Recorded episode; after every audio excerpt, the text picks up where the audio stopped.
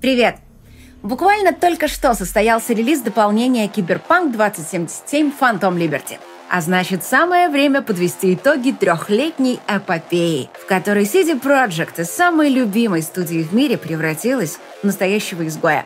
А затем снова вроде как восстановила репутацию, но это не точно. Сегодня мы узнаем, в чем именно была главная сила студии, которая помогла ей добиться успеха, в чем оказалась ее главная слабость и в чем настоящая причина провала Киберпанк 2077.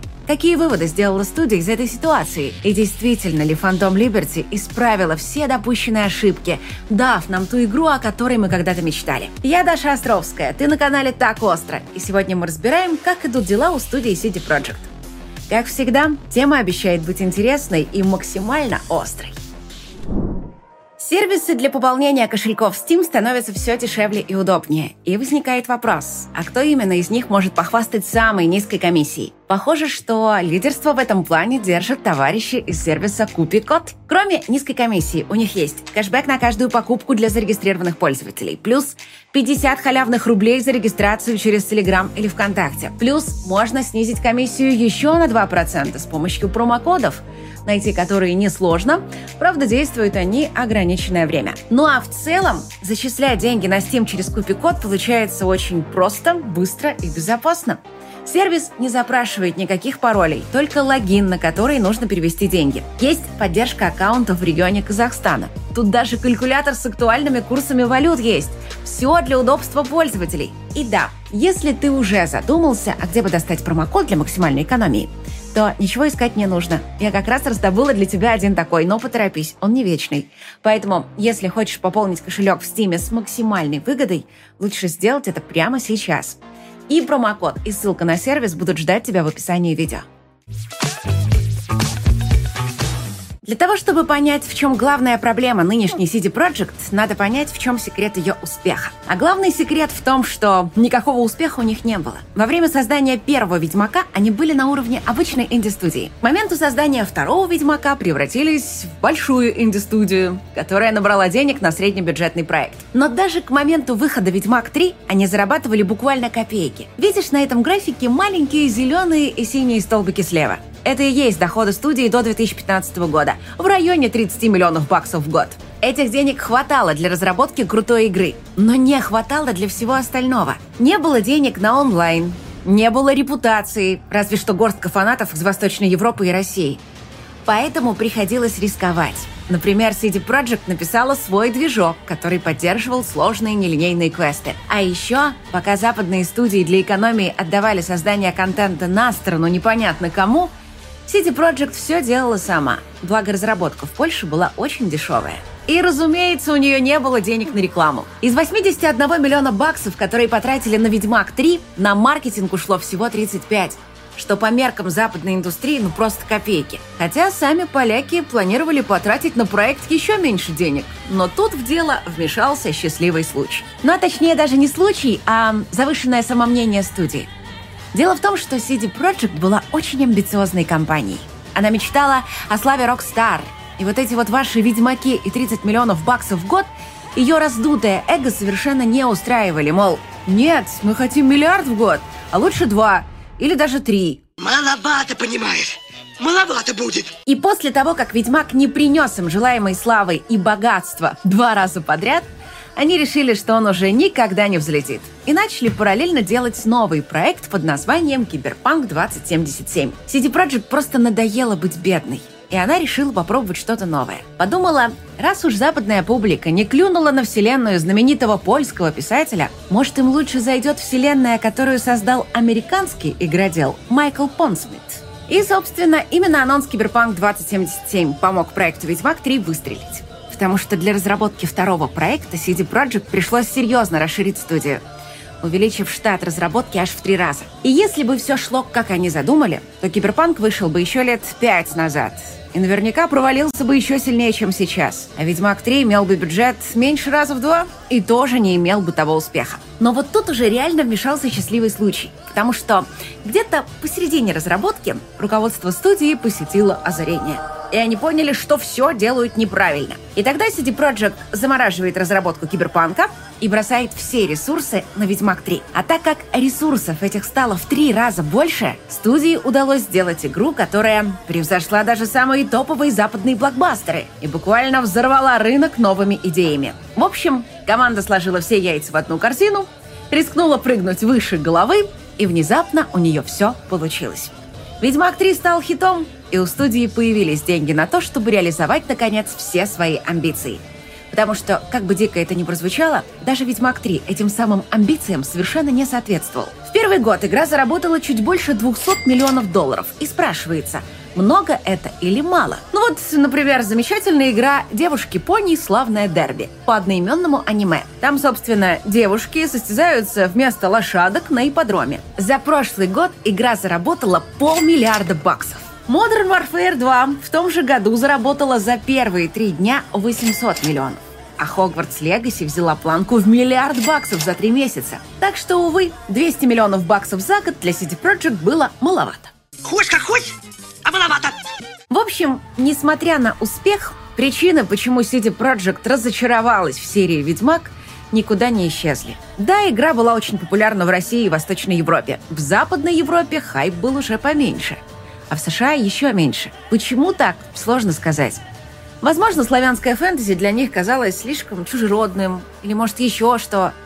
Конечно, журналисты и фанаты подняли вокруг игры массу хайпа, и со временем ее продажи достигли аж 50 миллионов копий, но на это ушло долгих 8 лет. И куча распродаж, где игру отдавали буквально за копейки. А тогда на старте CD Projekt еще раз убедилась, что ей надо отдохнуть от Ведьмака и попробовать что-то новое. И вернулась к замороженному ранее проекту Киберпанк 2077. Однако теперь это уже была совсем другая игра. Благодаря деньгам от Ведьмак 3 CD Projekt решила сделать правильный блокбастер, созданный по лучшим стандартам игровой индустрии. А кто задает лучшие стандарты? Конечно же, студия Rockstar. Благодаря революционному онлайн-режиму GTA 5 заработала миллиарды баксов. Но при этом никто даже не пытался повторить ее успех, потому что понимали, что не потянут. Ну, а точнее, почти никто. Потому что CD Projekt, разумеется, вышла вперед и спросила, а кто тут делает клон GTA последний? Никто? Тогда я первый буду и начала повторять все ходы за своим кумиром. Например, Rockstar выпустила GTA 5 на стыке двух поколений консолей, чтобы заработать два раза. И CD Projekt решила сделать так же. А еще так же, как Rockstar, начала делать игру с прицелом на Киберпанк онлайн, создавая под него целый огромный город на движке, который никогда с такими масштабами дела не имел. Но оказалось, что успех GTA 5 не смогла повторить даже сама Rockstar. В видео про Take-Two я уже рассказывала, что Red Dead Redemption 2 стала успешной игрой, но ее онлайн полностью провалился. И оказалось, что весь контент, который для него готовили, оказался лишним. И в итоге попытка копировать чужие решения привела CD Projekt к полной катастрофе. Сначала выяснилось, что она не потянула задачу выпустить столь масштабную игру на консолях прошлого поколения. Затем отменяется Киберпанк онлайн, и весь созданный для него контент оказывается ненужным, точно так же, как это случилось в Red Dead Online. Затем выясняется, что пока они пытались копировать GTA, они забыли скопировать свой же Ведьмак в результате чего привели множество своих фанатов в бешенство. Конечно, самые преданные фанаты студию не оставили. Только, как мы уже знаем, целью CD Projekt было не почесать за ушком своих старых фанатов, а привлечь новую аудиторию, которая принесет им миллиард. Но вместо этого новая аудитория пришла и не только не отдала миллиард, но еще и репутацию студии с собой унесла. За 20 финансовый год игра заработала чуть больше полумиллиарда долларов. Но уже в последующие два года продажи сократились более чем в два раза. В итоге, вместо того, чтобы делать Киберпанк онлайн, ну или на худой конец Ведьмак 4, студия три года потратила на то, чтобы хотя бы частично восстановить свою репутацию. И возникает вопрос, получилось у них или нет? С одной стороны, безусловно, да – CD Projekt уже давно не считается изгоем индустрии. Но вообще, как по мне, кажется, прежнего отношения к студии все равно нет. Стало нормой ругать их за косяки и даже просто так в порядке вкусовщины. И если раньше, во времена «Ведьмак 3», на таких смельчаков накидывалась стая фанатов и разрывала их на куски, то теперь ничего такого давно не видно. И нет, это касается не только русскоязычных ресурсов, наоборот. Порой западные игроки наезжают на разработчиков еще более жестко, чем наши. Хотя, казалось бы, CD Projekt всю игру сделала ради того, чтобы завоевать их любовь. За прошедшие три года студия успела похоронить Гвинт. На старте это был очень перспективный проект. Но когда баланс и правила меняют по несколько раз в год, это утомит кого угодно. Также они довели до ума Киберпанк 2077 и создали одно дополнение – Phantom Liberty которое одновременно станет и последним. Казалось бы, City Project совершила настоящий подвиг. Три года работала над провальным проектом. Да за такие старания ей надо памятник поставить. Но опять же, отношение изменилось. И вместо памятников игроки бурчат, что ждали они совсем не этого. Да, с патчем 2.0 игра стала такой, какой должна была быть на релизе. Но совсем не такой, какой должна быть игра спустя три года развития – и патч, и даже дополнение Phantom Liberty не принесли в игру каких-то радикальных изменений. Например, если у тебя были претензии к тому, что мир игры совершенно мертвый, нелинейности почти нет, физика столкновений кошмарная, второстепенные квесты до уровня Ведьмака не дотягивают, а сама игра местами начинает напоминать GTA 4, то, увы, все эти моменты из игры никуда не делись. Конечно, изменения есть. Например, CD Projekt очень здорово улучшила боевую систему и прокачку. Но игроки воспринимают это как должное. И вместо того, чтобы порадоваться, продолжают ругать и систему лута, и новые импланты, и много чего еще. И, кстати, о том, что игра сейчас стала такой, какой должна быть на релизе. Это буквально так и есть. Потому что в игре появилось множество нового контента, озвученного на русском языке – Однако CD Projekt не делала русскую озвучку для патчей или Phantom Liberty. То есть все эти новые диалоги были записаны еще во время разработки базовой игры. Но из-за нехватки времени весь этот контент вырезали и добавили только сейчас. Что касается именно контента Phantom Liberty, то да, его много. Вполне хватит часов на 30. Новый район получился небольшим, зато очень насыщенным разными точками интереса. Однако же новых романов нет. Старых героев почти не видно. И даже Джонни можно увидеть в основном в побочках от основной игры. Игроки надеялись, что хотя бы хэппи-энд завезут, но нет.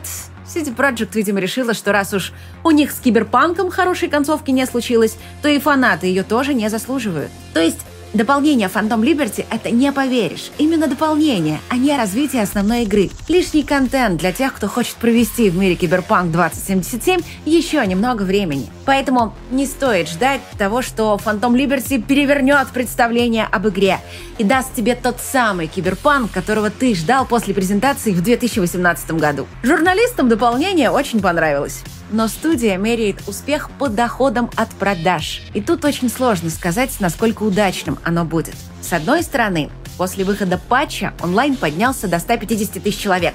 Это даже больше, чем было после выхода аниме, а значит фанаты у проекта еще есть, и запал у них не кончился. С другой стороны, три года прошло, и, возможно, этот всплеск онлайна лишь любопытство тех, кто купил игру давным-давно. В любом случае, даже в случае успеха, Phantom Liberty — это конец развития проекта Cyberpunk 2077.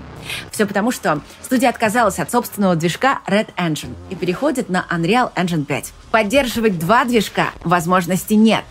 Поэтому все проекты на Red Engine на этом завершаются. По признанию разработчиков, для каждой новой игры им, по сути, приходилось писать движок заново, чуть ли не с нуля. И раньше, когда игры были попроще, они как-то справлялись. Но как только CD Projekt попыталась сделать реально сложный блокбастер, стало ясно, что программисты просто не могут тянуть на себе чрезмерные амбиции студии. Использование собственного движка привело к задержкам в разработке, проблемам в оптимизации – да и графика местами серьезно так подводила. Поэтому переход на Unreal Engine 5 является вполне себе логичным вариантом. Вот только у него тоже есть свои минусы. И главный минус — это производительность на ПК, потому что Epic Games затачивает свой движок в первую очередь под консоли. Также неясно, как там будет с фирменными нелинейными квестами, под которые и затачивался Red Engine. Однако тут внушает надежду заявленное сотрудничество между CD Projekt и Epic Games — Вероятно, не только эпики будут учить редов, как и что делать,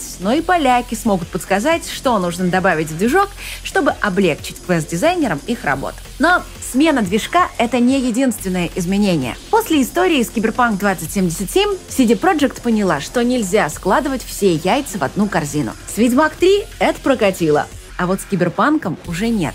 Так что теперь они будут делать два крупных проекта одновременно. Да еще и кучу мелких вдобавок. И опять же, у этого решения есть свои плюсы и минусы. В частности, «Ведьмак 4» будет значительно меньше «Cyberpunk 2077». Более того, он может оказаться даже меньше, чем «Ведьмак 3». Об этом в одном из интервью заявили сами разработчики. Что касается «Cyberpunk 2», то за его разработку теперь будет отвечать новая американская студия.